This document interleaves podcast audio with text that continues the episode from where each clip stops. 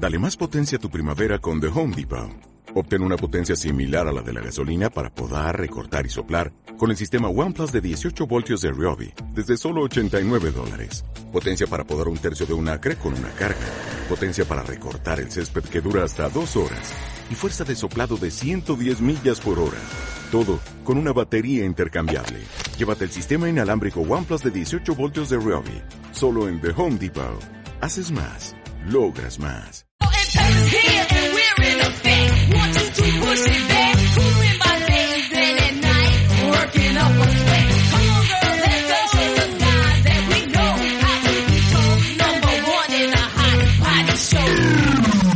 Onda Aragonesa.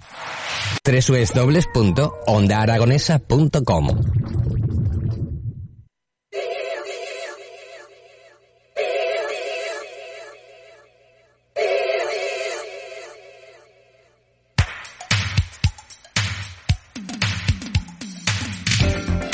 Continuamos en las mañanas de Onda Aragonesa. En este momento, las 10 y 38 minutos, tan solo 22 minutos para alcanzar las 11 de la mañana y ya tenemos a nuestro primer invitado aquí en el estudio.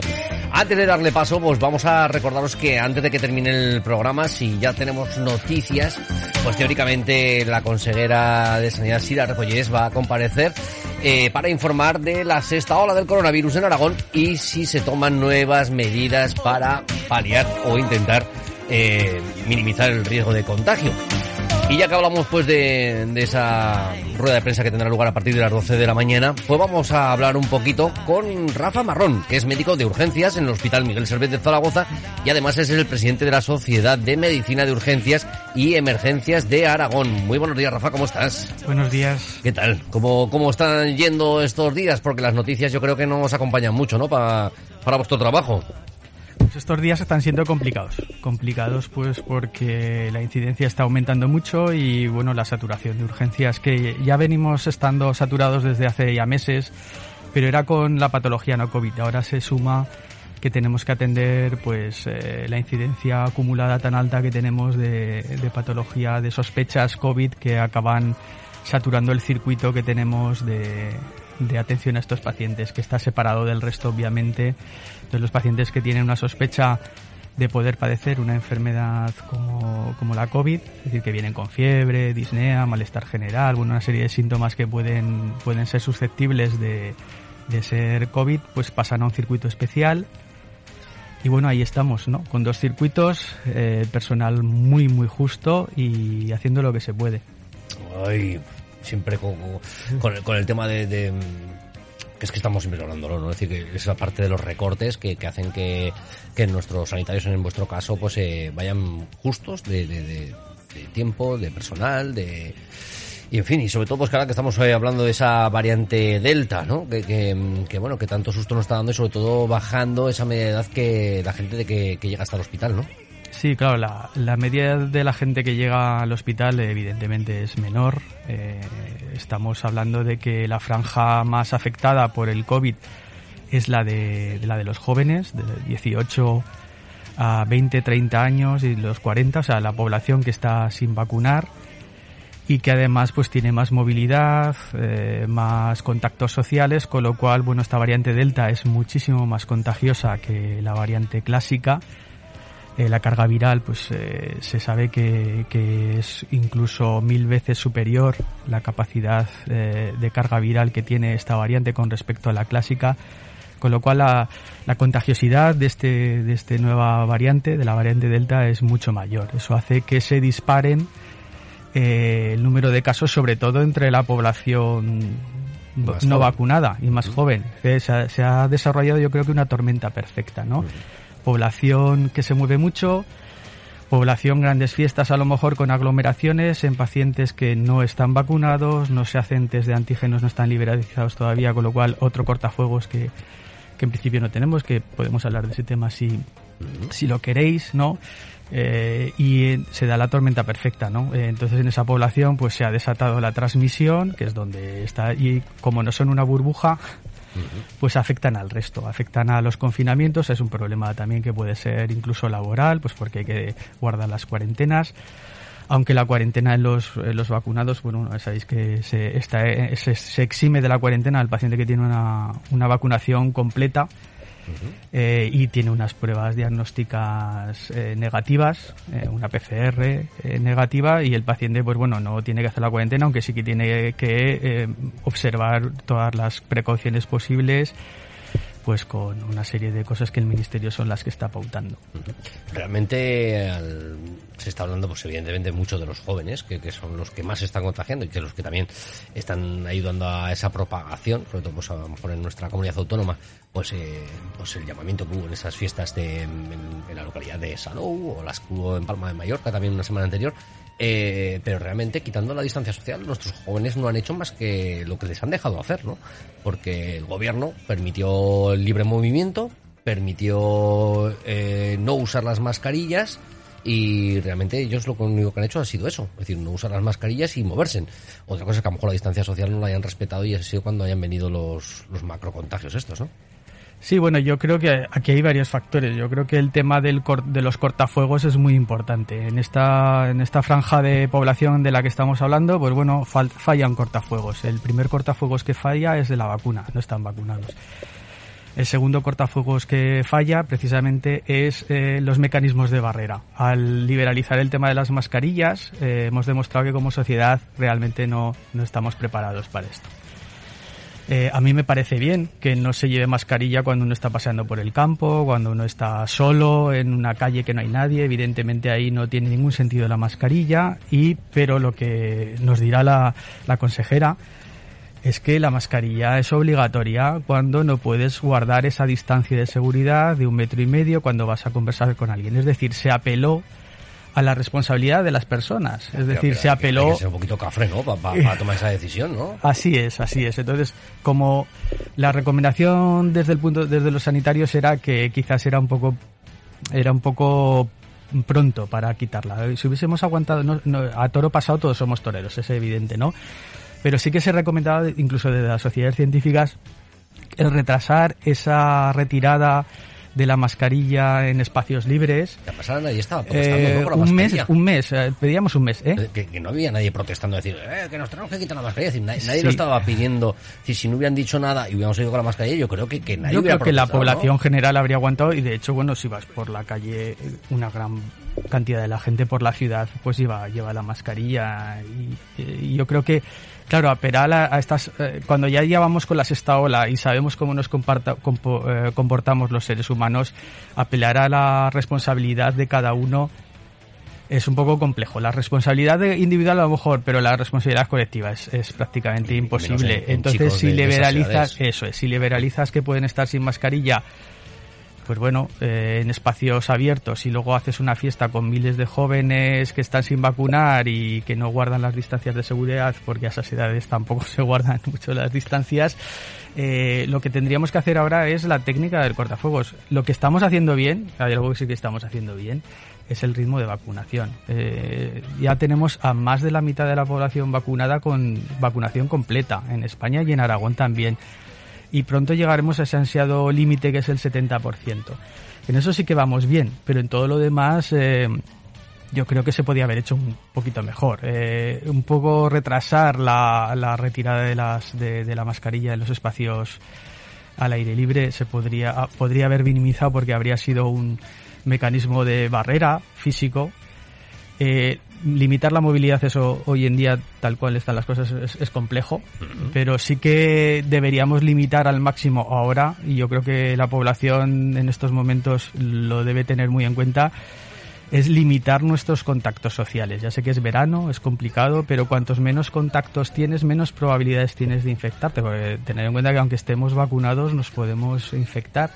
La vacuna ha demostrado ser muy efectiva en eh, controlar la infección grave y mortal por coronavirus. Es decir, es muy, muy, muy difícil que alguien que esté vacunado acabe con una infección grave eh, por coronavirus, con neumonía bilateral o en la UCI.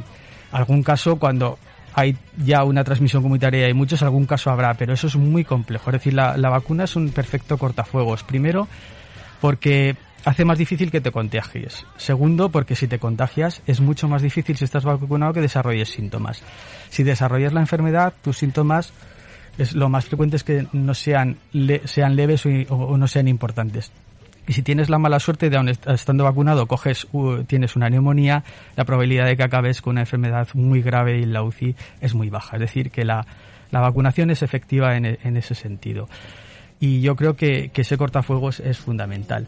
Si hubiésemos añadido más, eh, otro cortafuegos que a mí me parece, y en eso estoy de acuerdo con mi compañero, con César Carballo, que es médico de urgencias eh, eh, de Madrid, el, y que, que, bueno, es muy mediático, ¿no? Lleva tiempo diciendo que se liberalicen los test rápidos. ¿Por qué? Porque alguna persona se haría un test rápido de antígeno, vería que es positivo y, seguramente se autoconfinaría o, apelamos otra vez a la responsabilidad de la gente. Pero bueno, si te haces un test, al menos algún caso detectaríamos y sería otro cortafuegos más. Es decir, que cuanto más cortafuegos pongamos a la diseminación, pues mucho mejor. Si además limitamos un poquito la, la distancia social, limitamos nuestros contactos, pues bueno, estaremos cortando, cortando, es como un fuego, ¿no? Y estaremos haciendo eh, que se propague una barrera. Porque, y una cosa más que yo a lo mejor, bajo mi pensamiento, ¿eh? no sé si se podría o se debería de haber valorado el que en un pre-vacunación, eh, el mismo día en el que te van a poner la vacuna,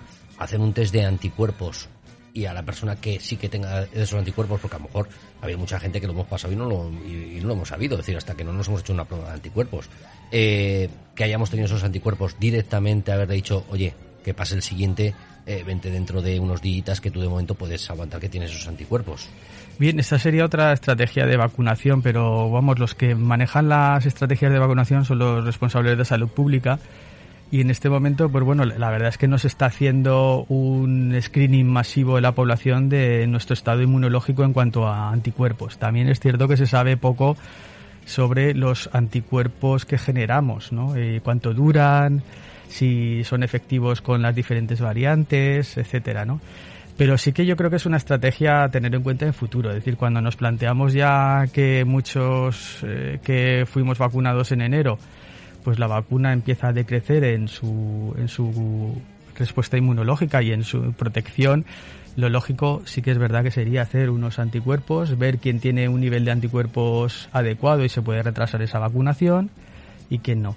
Claro, como no existe esa estrategia de, de screening de anticuerpos, pues lo que hay que hacer es, es tirar por el camino en medio, que es decir, unas pautas de vacunación generales sí que hay unas pautas para los que han pasado la, enfermedad, ¿no? Con los tres meses, seis meses, que se pone una sola dosis, etcétera. Están registrados, ¿no?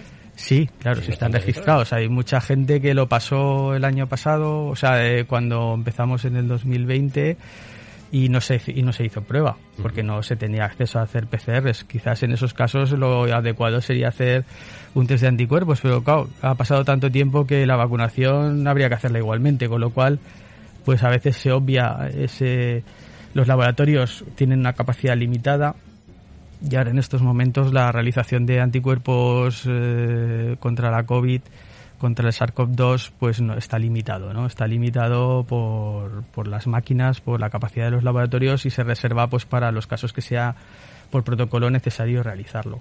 Que en un futuro eso sea lo normal, pues es posible, porque esto como ha venido para quedarse, pues pues lo iremos viendo, ¿no? Cómo las estrategias se van a ir. En mi caso, es decir, simplemente decir, en, enero decidí hacerme una prueba de anticuerpos a modo particular, por, por, saber en qué, en qué estado estaba, por, saber en esos momentos qué, había pasado con mi vida, y me salió que yo tenía anticuerpos.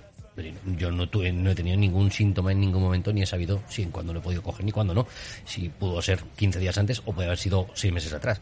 Claro, yo no he aparecido en ningún registro porque al fin y al cabo fue una prueba particular. Eh, yo ahora, evidentemente, me tengo que ir a poner las dos dosis de la vacuna, porque por mucho que lo diga, evidentemente no tengo ninguna otra eh, forma de decir, oye, que yo ya tengo esos anticuerpos.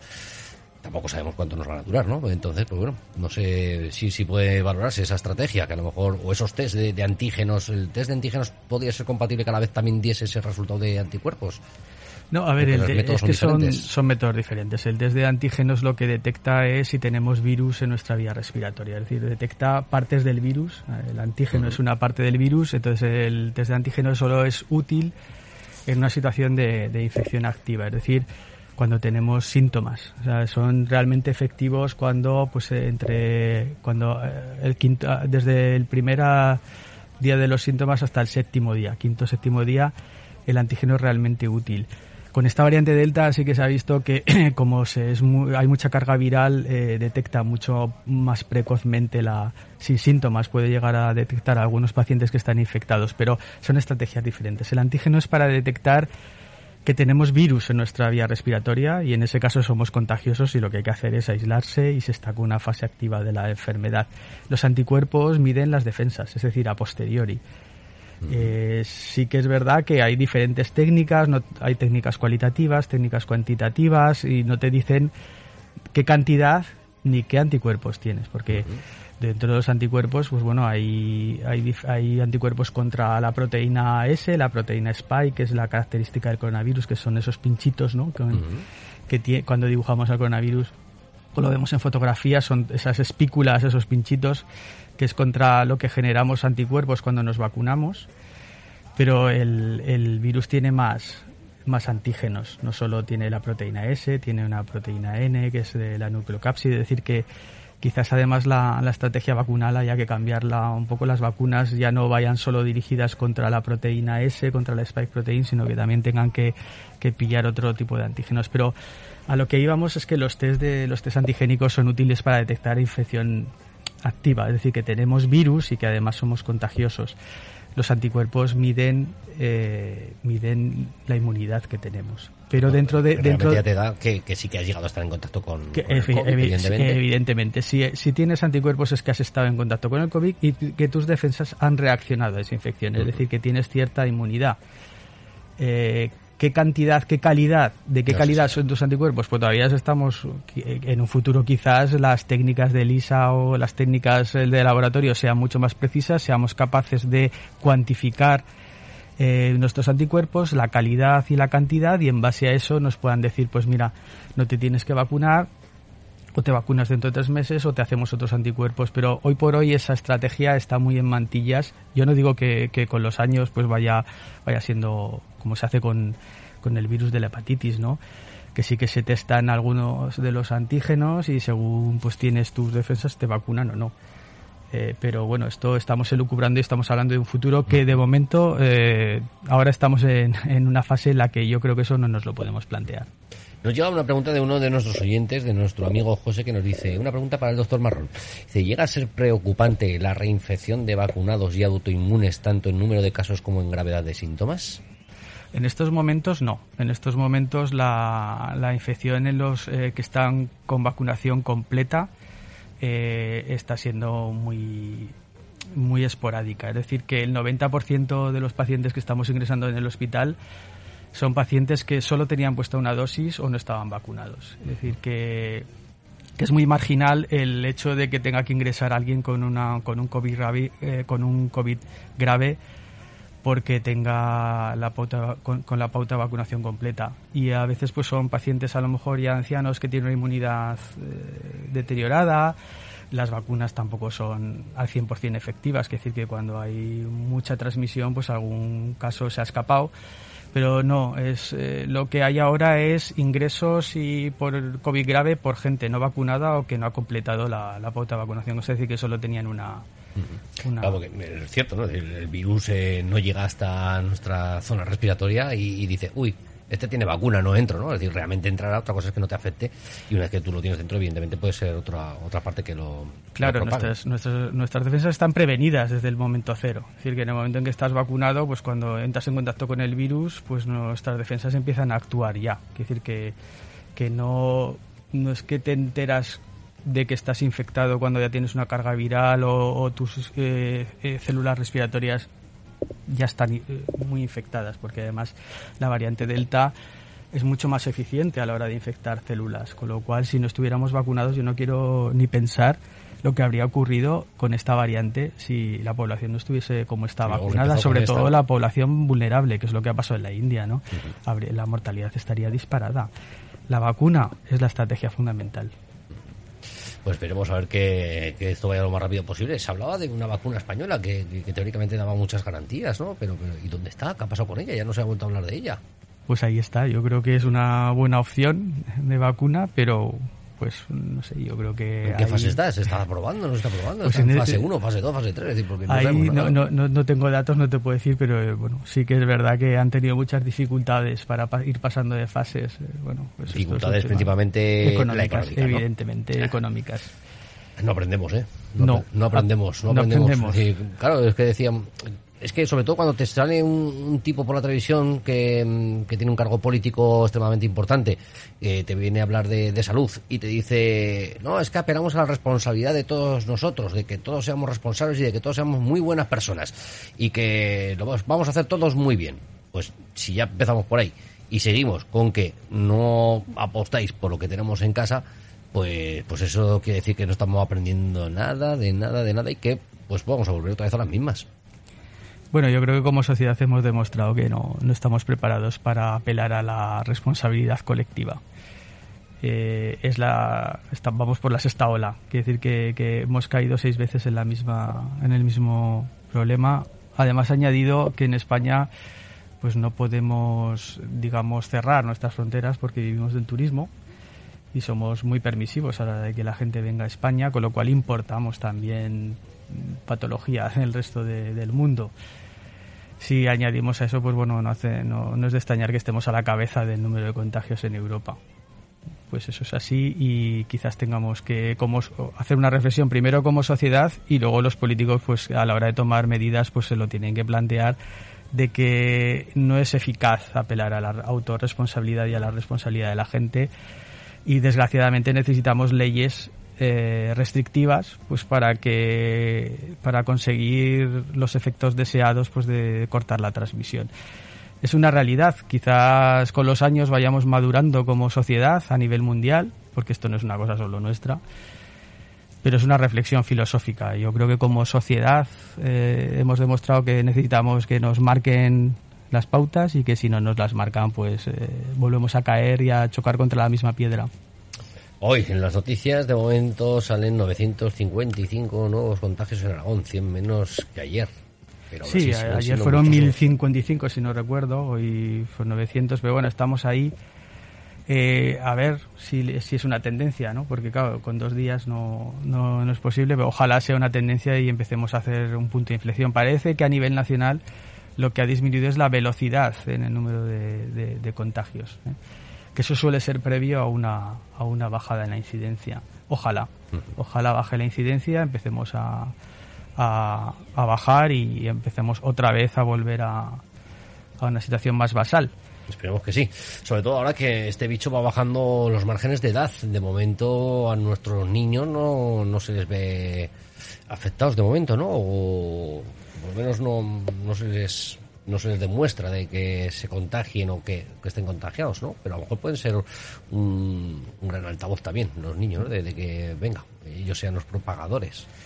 Los niños desde un principio han estado un poquito al margen de, de la infección por coronavirus, se ha visto en las escuelas y, y parece que la teoría de que eran reservorio, pues bueno, está un poquito ya deshecha, ¿no? Con este virus nunca puedes decir cualquier cosa, pero sí que tienen otro tipo de, de- infecciones ahora que está el virus respiratorio sincitial que les está pegando fuerte, que también es un virus respiratorio y que a veces complica la- el diagnóstico diferencial de los pediatras con, con los niños. Pero en todo caso, la infección de los niños se ha demostrado que eh, es, eh, es muy marginal el que sea grave y su capacidad de contagiosidad pues tampoco es excesivamente alta, aunque con las nuevas variantes pues esto puede cambiar.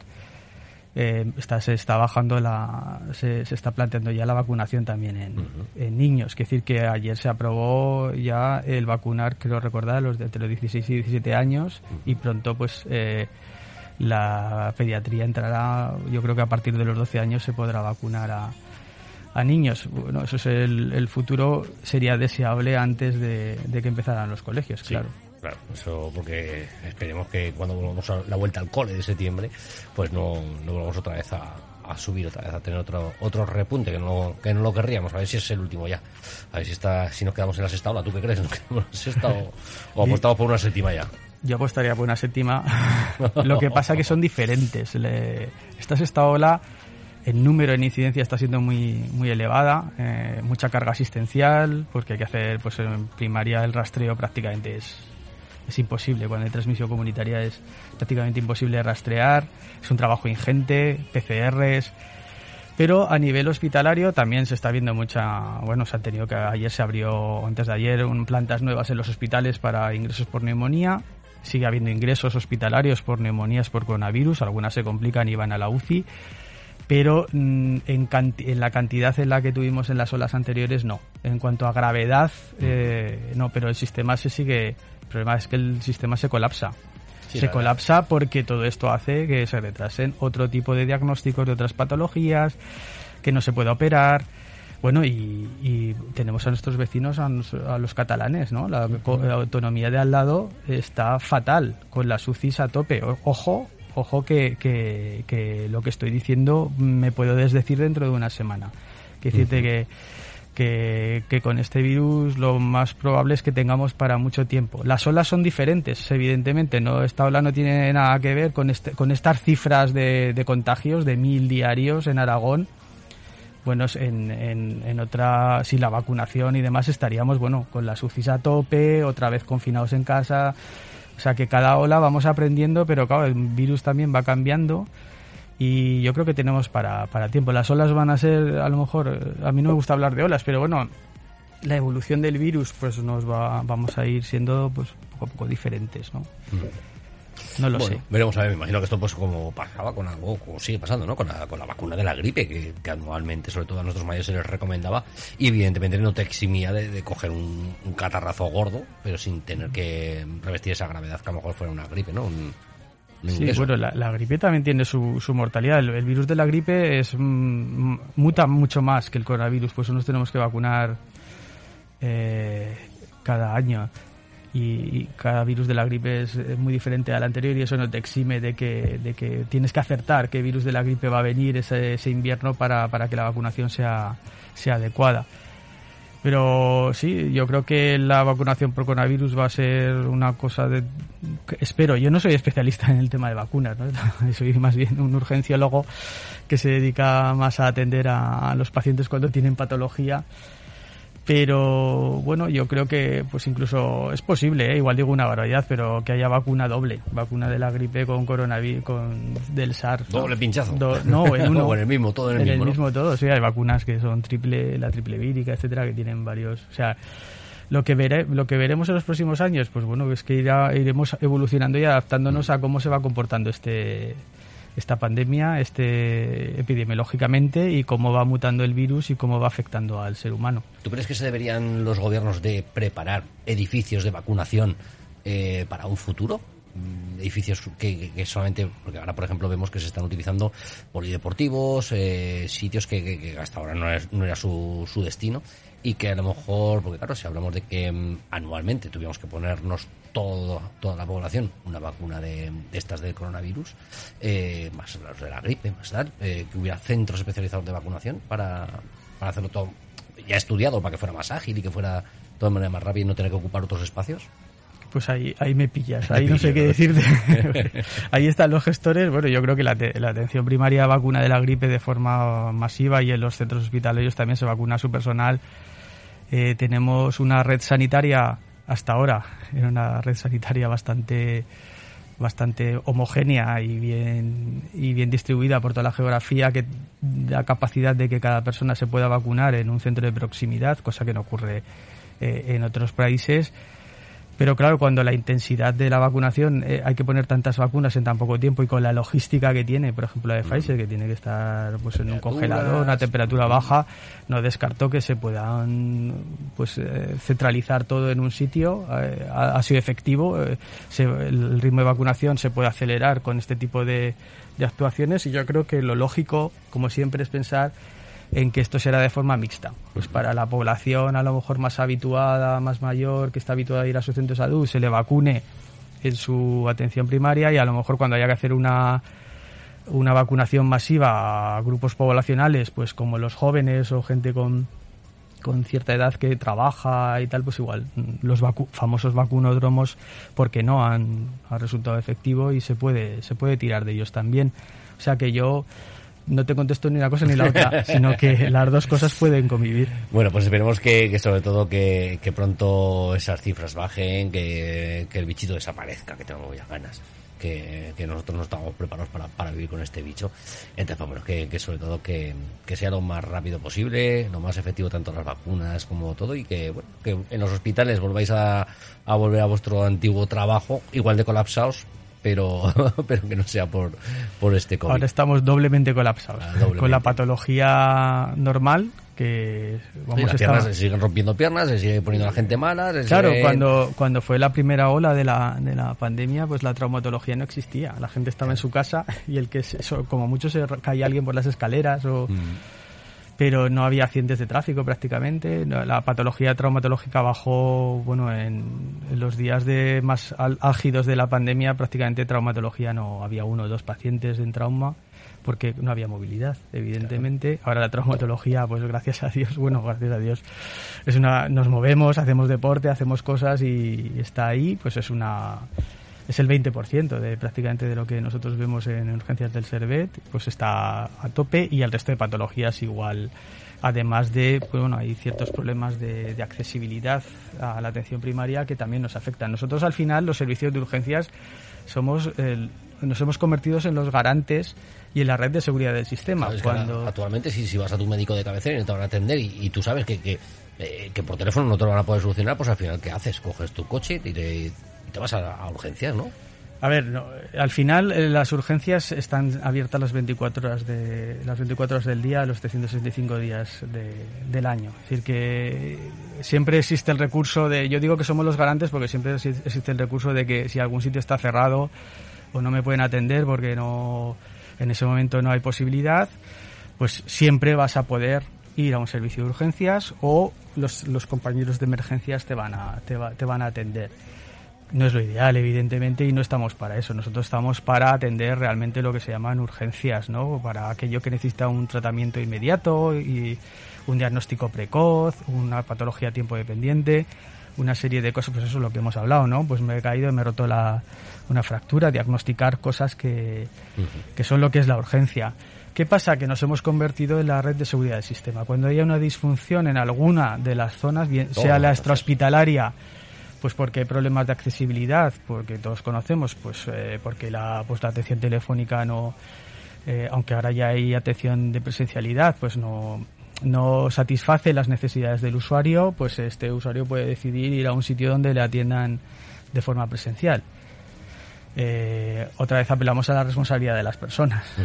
Pero lo que venía a decir es que somos la red de seguridad del sistema. Es decir, al final cuando hay una disfunción, tanto estoy hablando de, atención primaria en este caso, como una disfunción en la especializada, pues porque las pruebas diagnósticas tardan mucho, porque los especialistas tienen unas demoras excesivas, porque el hospital no tiene camas o, ha cerrado camas, por ejemplo, se quedan atascados los pacientes en urgencias pendientes de subir. Al final, nosotros también somos los que atendemos esas somos la válvula de escape, de escape del sistema, pero ojo, nuestra válvula de escape también tiene un límite y nosotros nos saturamos y estamos eh, también al final pues pedimos nuestra nuestra reivindicación no además ya sabes que este verano está siendo especialmente complicado los servicios de urgencias porque no se ha contratado a gente eh, de urgencias. No tenemos especialidad de urgencias como bien sabes no hay especialidad con lo cual los especialistas de los que nosotros nos nutríamos, que eran fundamentalmente médicos de familia que les podía gustar la urgencia, o médicos de medicina interna o de otras especialidades que a lo mejor salvábamos el verano con eso,